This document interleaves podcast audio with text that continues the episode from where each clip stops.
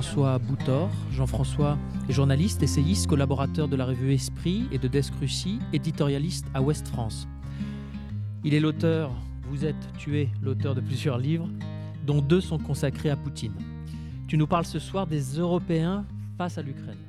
Euh, oui, je voudrais parler de l'image que nous avons, nous, Européens, plutôt Européens de l'Ouest, pour être, pour être plus précis, et que nous avions d'ailleurs avant la guerre, euh, parce que je pense qu'il faut repartir de là pour comprendre euh, la fragilité de notre soutien, puisqu'il reste malgré tout fragile, en tout cas dans la tête de nos dirigeants.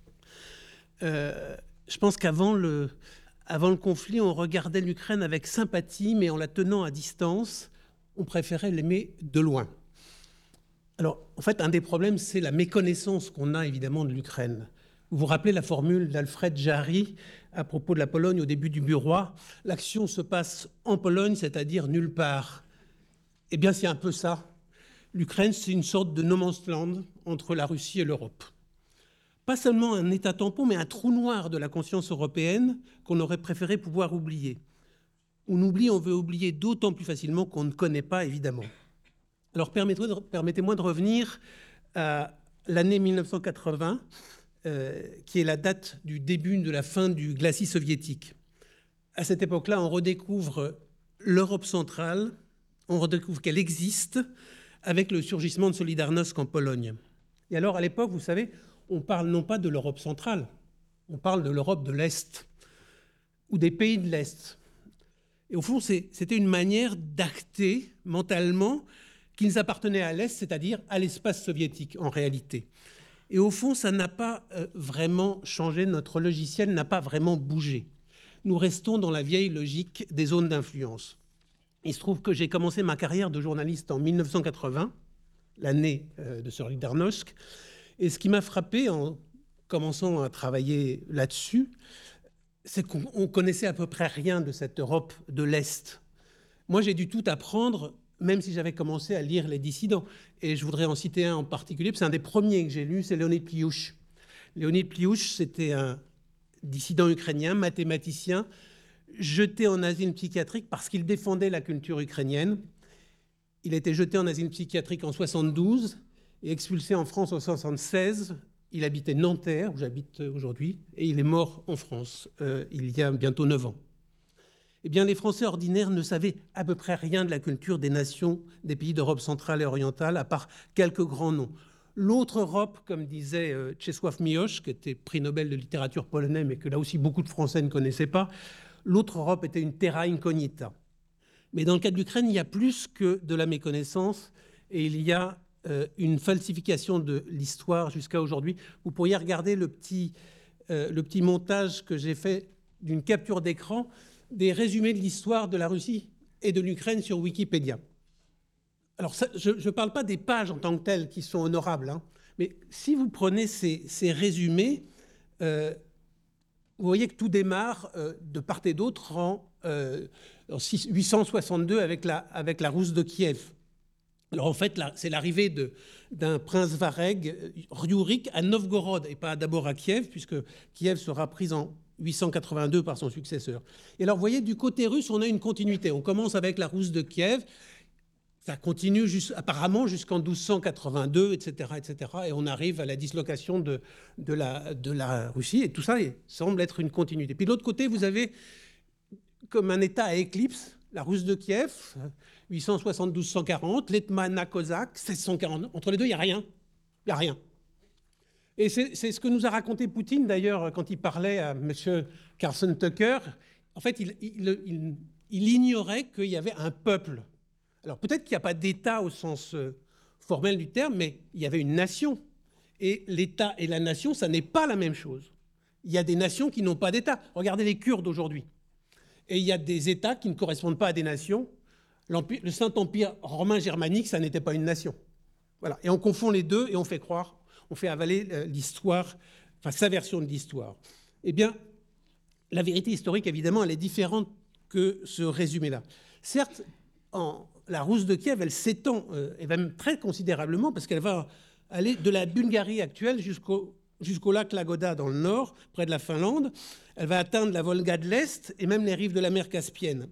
Mais ce n'est pas pour autant qu'elle s'est transformée en Russie. Elle n'est pas devenue la grande principauté de Moscou. Ça, c'est pas vrai. En 988, à Kiev, le prince Volodymyr, descendant de s'est converti au christianisme pour s'allier aux Byzantins. Il a développé ce qui a pris la dimension d'un empire, parce qu'il l'avait déjà d'une certaine manière, mais le problème qu'il y a dans cette histoire, le problème étatique, c'est qu'il n'y avait pas de principe de succession. Et donc Volodymyr a donné euh, les villes à ses fils, et l'empire n'a pas tardé à se fractionner en plusieurs principautés. Et cet ensemble divisé, parce que les guerres n'ont pas manqué entre les, entre les frères, les cousins, etc., n'a pas résisté à l'invasion mongole. Les hordes de Batu Khan, horde, je vous signale que ça veut dire tout simplement armée en mongol. Hein. Les hordes de Batu Khan, le petit-fils de Gengis Khan, ont pris Kiev en 1240. C'est la date qu'on on voit sur l'écran, Russe de Kiev, terminée en 1240. Et après, on a l'impression que l'Ukraine disparaît et qu'elle ne se manifeste donc que par éclipse jusqu'à aujourd'hui. Et en gros, on ne retrouve une communauté euh, historique qu'à partir de 1917, avec, euh, dans cette version de l'histoire, euh, la République populaire d'Ukraine. Au passage, vous notez que l'accident de Tchernobyl est désigné comme un accident ukrainien. C'est pas vrai, c'est un accident soviétique. C'est pas, pas la même chose. et alors, vous voyez, on passe en fait sous silence d'autres réalités. je pense en particulier à la principauté de Novgorod, puisque la Rousse, en fait, commence à Novgorod. La principauté de Novgorod, figurez-vous que ça a été une très grande principauté. Dans le nord, elle allait en gros de la Baltique jusqu'à l'Oural. Elle était extrêmement riche. La ville de Novgorod avait été donnée par Vladimir à son fils Yaroslav en 1010. Celui-ci chassera son demi-frère Sviatopol du, euh, du siège de, de Kiev et il accordera à la cité de Novgorod beaucoup de privilèges et de libertés.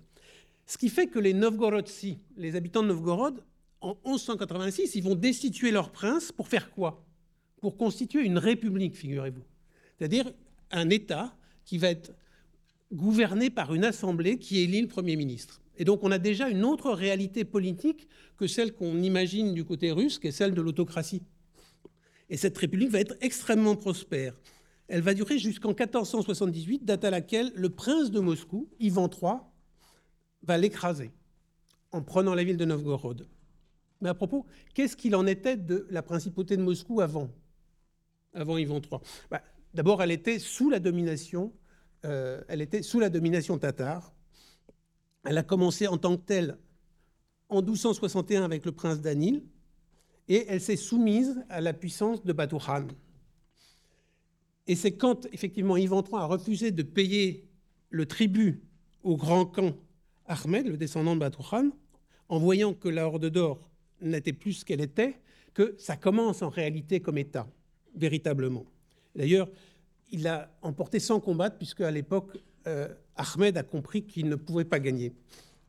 Et donc, en fait, la Moscovie en tant qu'État, elle ne naît qu'à ce moment-là. Donc, on est euh, au XVe siècle, à la fin du XVe siècle seulement. Et donc, il n'y a pas de continuité avec la Rousse qui a commencé euh, en, au, IXe siècle. Et elle naît, en fait, comme un État conquérant, unificateur, basé sur la concentration du pouvoir dans les mains du souverain. Et celui qui va donner la forme, cest à dire définitive, euh, de, de, ce, de, cet État, c'est le petit-fils d'Ivan III, Ivan IV, dit Ivan le Terrible, voilà, euh, qui se proclame tsar en 1547, alors que ses prédécesseurs n'étaient que des kniassi, des princes. Et alors il invente un instrument de domination pour euh, régler son pouvoir. C'est les oprichniki, des cavaliers vêtus de noir, qui vont faire régner la terreur dans le, pays. Et vous voyez bien que le pouvoir va se structurer de manière absolument centralisée autour d'un homme qui fait régner la terreur et qui vit par la peur. Il se trouve que la couleur noire c'est celle qu'a choisie Poutine pour le FSB quand il est arrivé à la direction du, FSB. Ce n'est pas un hasard. Et alors, qu'est-ce qui se passe ailleurs? Là, on a la construction d'un pays autocrate, totalitaire quasiment. Eh bien, ailleurs, au XVe siècle, dans la région du Don et de la Volga, autour du Dniepr, et euh, sur le territoire qui prendra le nom d'Ukraine, s'associent des gens qui sont un peu en rupture de banc avec les principautés, mais aussi avec les Mongols, avec le, et qui essaient de trouver une forme d'autonomie. Et on va les appeler les Cosaques. Ils vivent euh, de pillage, ils accompagnent des convois, etc. Ils sont des fois mercenaires. Mais ce qu'ils vont faire, c'est ça qui est le plus original, c'est qu'ils vont inventer un mode de gouvernement. Comme ils ne veulent pas être sous la domination d'un seul, eh bien, ils inventent eux aussi un gouvernement par des assemblées de parole. Ils élisent leur chef.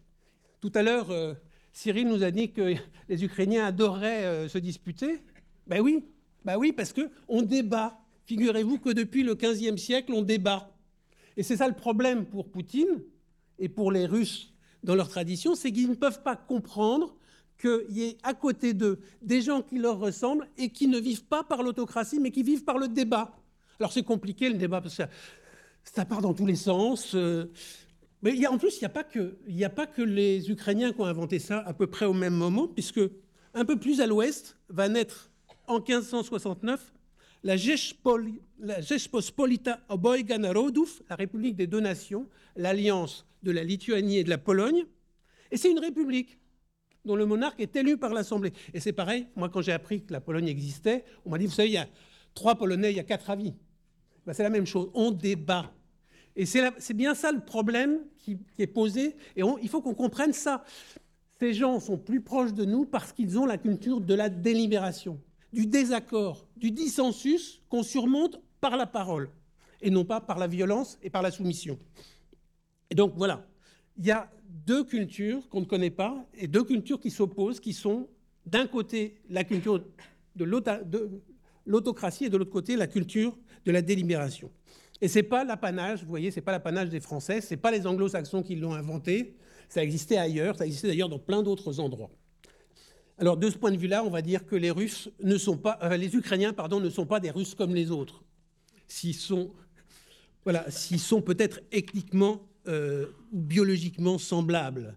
Je vous rappelle qu'il y a un autre peuple qui est comme ça, qui est divisé entre deux cultures. C'est le peuple qu'on appelait les Yougoslaves. Hein. Il est divisé entre les Croates, euh, qui, par l'histoire, ont une culture là aussi de la délibération, même si elle a posé des problèmes à certains moments. Et puis les Serbes, qui ont une culture qui est nettement plus autocrate. Et puis le monde euh, qui était encore plus sous l'influence ottomane, qui est la Bosnie, c'est encore une autre, manière d'être. Voilà. Mais alors, on vous dira, oui, mais ce qui nous sépare de d'eux, c'est l'orthodoxie. Ben, oui, c'est vrai. Mais en même temps, il y a des détails qui sont, qui sont très intéressants et très significatifs. Figurez-vous qu'au XVIIe siècle, l'Église orthodoxe de Moscou a été ébranlée par un grand chine qui s'appelle, on appelait ça le Raskol. Et c'était une tentative de euh, modernisation, ou plutôt de retrouver la pureté de, la culture euh, orthodoxe par le patriarche Nikon parce qu'il trouvait, le patriarche, que la culture populaire avait abattardi euh, la liturgie, la foi dans, dans Russie. Et qu'est-ce qu'il fait pour retrouver la vraie source Il ne la trouve pas tout seul, il va à Kiev, figurez-vous.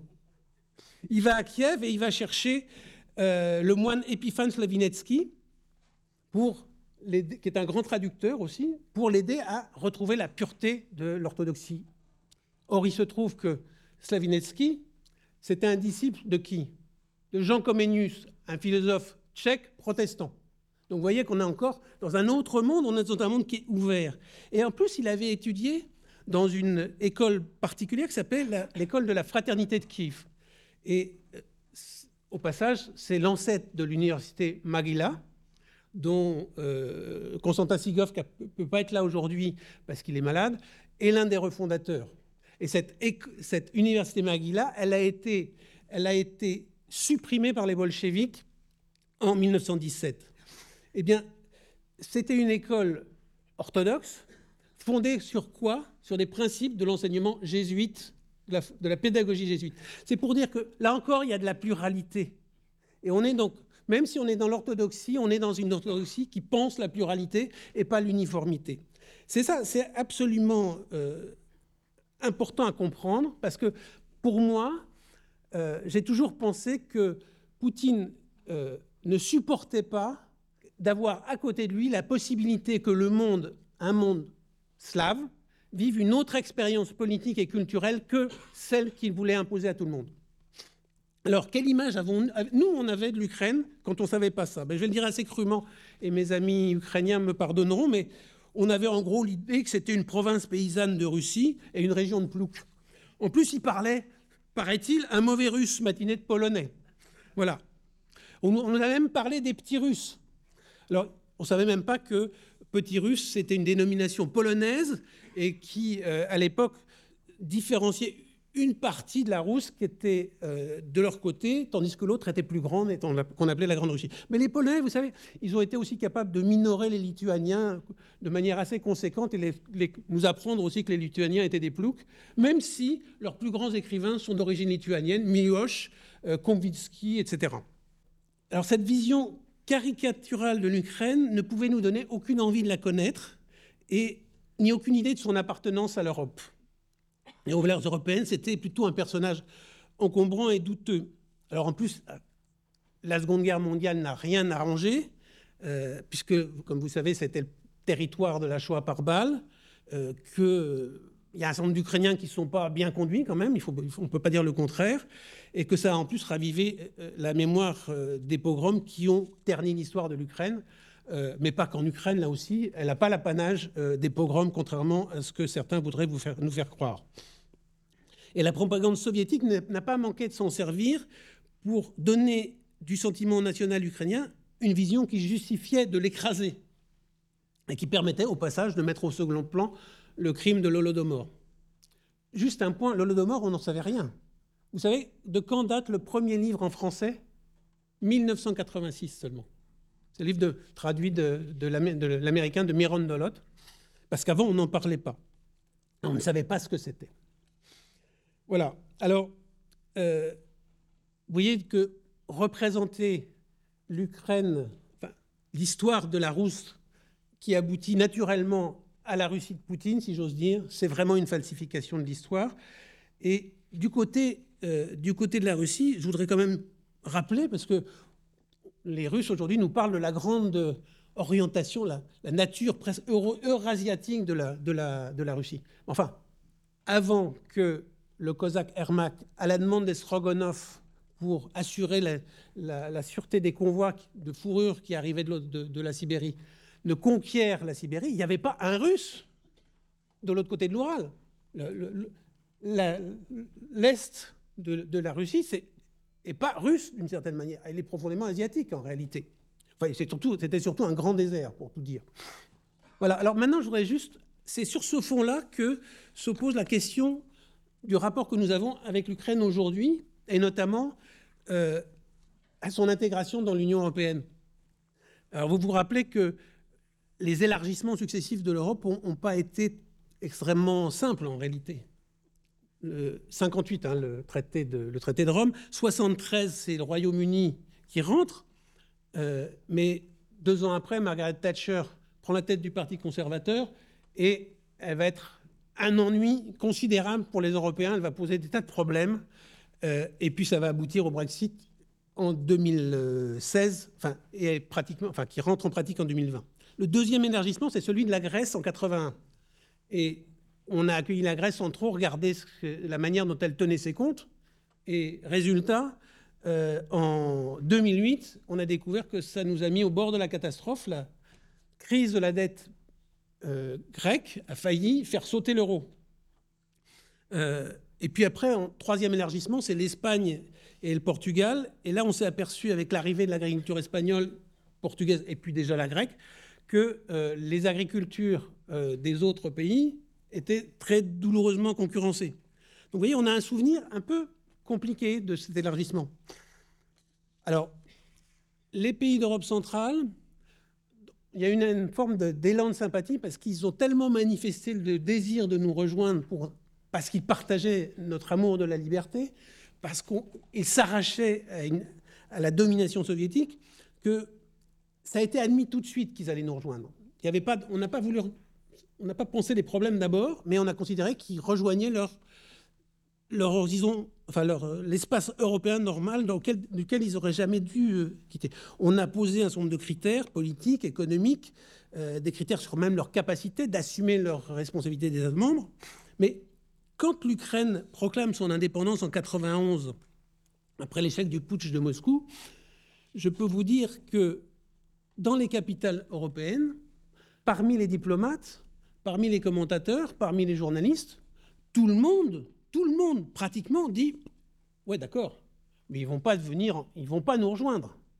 C'est trop, trop gros, c'est trop pauvre, c'est trop corrompu.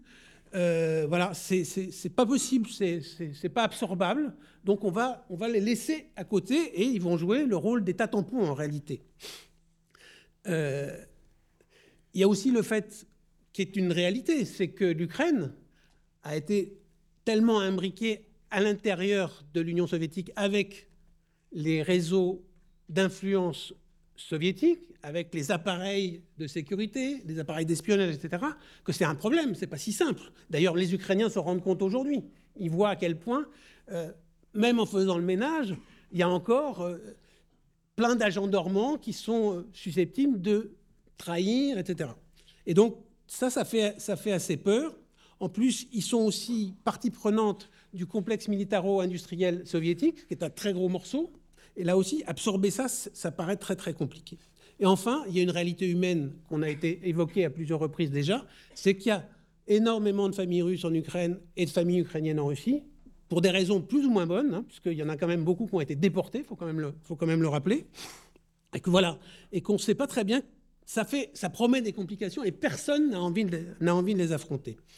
Euh, voilà, donc on pense à ce moment-là que faire rentrer l'Ukraine dans l'Europe, ça serait en gros installer un sous-marin russe dans la cage d'escalier. Voilà, c'est à peu près ça. Et au fond, euh, comme Mauriac disait, j'aime tellement l'Allemagne que je préfère qu'il y en ait deux. Et Mitterrand se le répétait avant euh, la réunification de l'Allemagne à l'envie. On aurait plutôt dit, j'aime tellement l'Ukraine que je préfère qu'elle reste russe. Au fond, pour le dire de manière très cynique, l'idée qu'on avait, c'était laissons à Moscou les emmerdements ukrainiens. Alors, les cartes de l'Europe aussi parlent d'elles-mêmes. Hein. Regardez la dimension de l'Ukraine par rapport aux pays de l'Union. C'est le deuxième pays par sa taille, le cinquième par sa population. C'est à peu près l'équivalent, elle est à peu près par la population équivalente à la Pologne. C'est un gros morceau à, intégrer.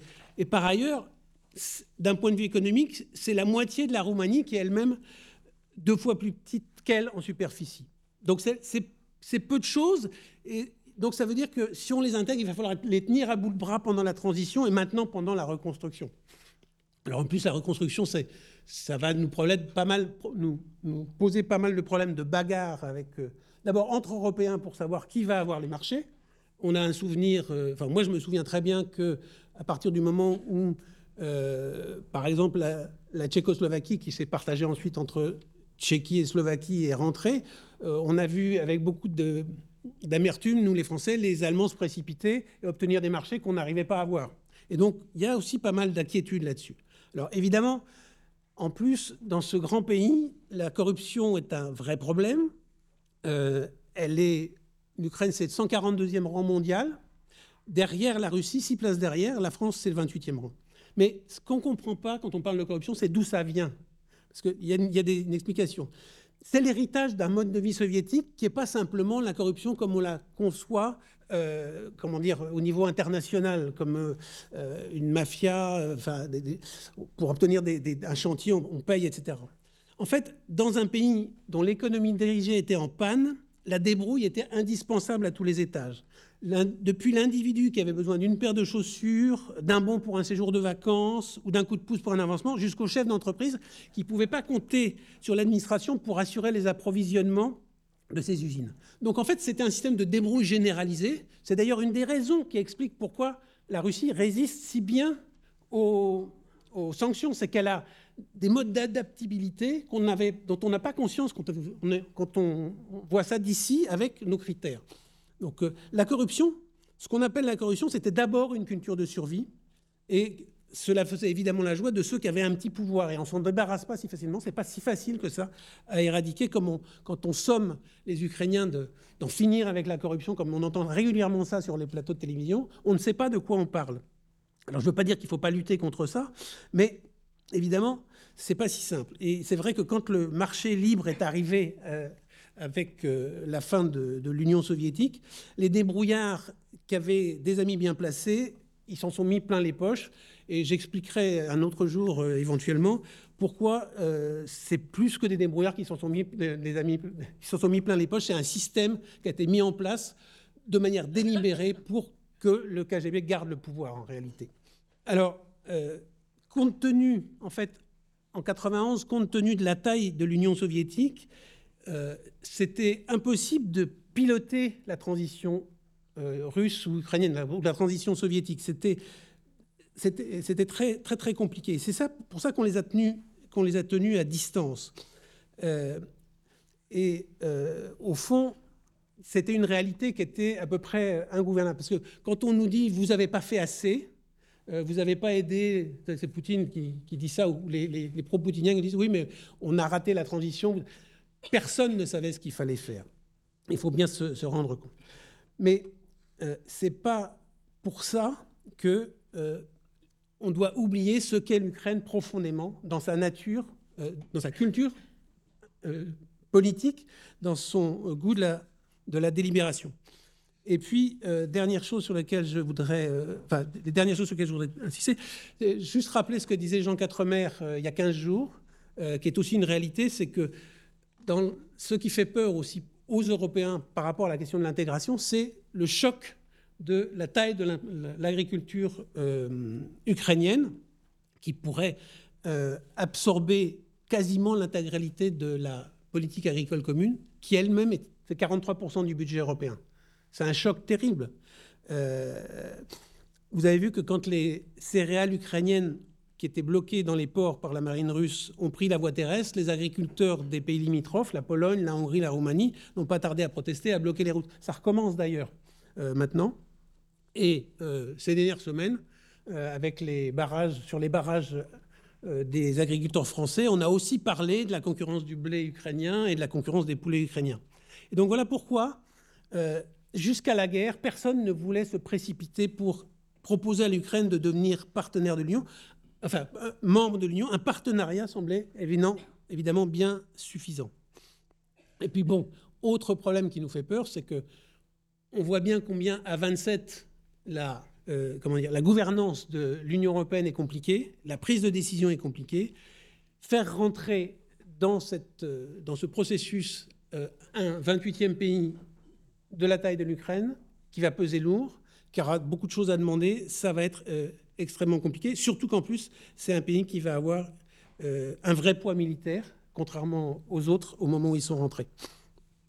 Et vous voyez bien que euh, si vous vous mettez du côté du point de vue de Paris, Berlin ou euh, Rome, pour parler des trois plus grands, des trois premiers pays de, l'Union européenne, eh bien, euh, imaginez que Kiev rentre dans l'Union européenne et dans l'OTAN, qu'elle s'allie fortement avec les Polonais, et ça donne tout de suite un déplacement du centre de gravité de l'Union européenne la capacité, euh, le poids de pays comme la France, euh, l'Allemagne ou, euh, ou, comment dire, ou l'Italie serait largement diminué. Et pour les Français, il y a une autre peur, c'est qu'en plus cette alliance enfin, se fasse avec les Allemands. Puisque nous, on pèse dans l'Europe par le partenariat avec l'Allemagne, par l'amitié avec l'Allemagne, dont on, ne cesse de parler, le couple franco-allemand. Mais si brusquement vous aviez une troïka Berlin, Kiev, Varsovie, vous verrez que ça ne serait plus la même histoire. Et donc, il n'y a pas tellement euh, d'envie de notre, de notre côté de voir arriver euh, l'Ukraine sans qu'on ait bordé les conditions de l'arrivée. Et comme on ne sait pas comment les border, on n'est pas pressé. Dernière chose, si vous regardez la carte, vous voyez là-haut le Belarus, hein, entre Kiev en, Hongrie, là. Hein. Eh ben, quand vous voyez ça, vous comprenez que les frontières naturelles de l'Union européenne, s'il n'y avait pas Loukachenko, ça devrait être avec le Belarus de notre côté. Mais je vous en prie, n'allez pas dire ça à Macron, Scholz ou Mélanie, parce que vous allez leur faire faire des cauchemars.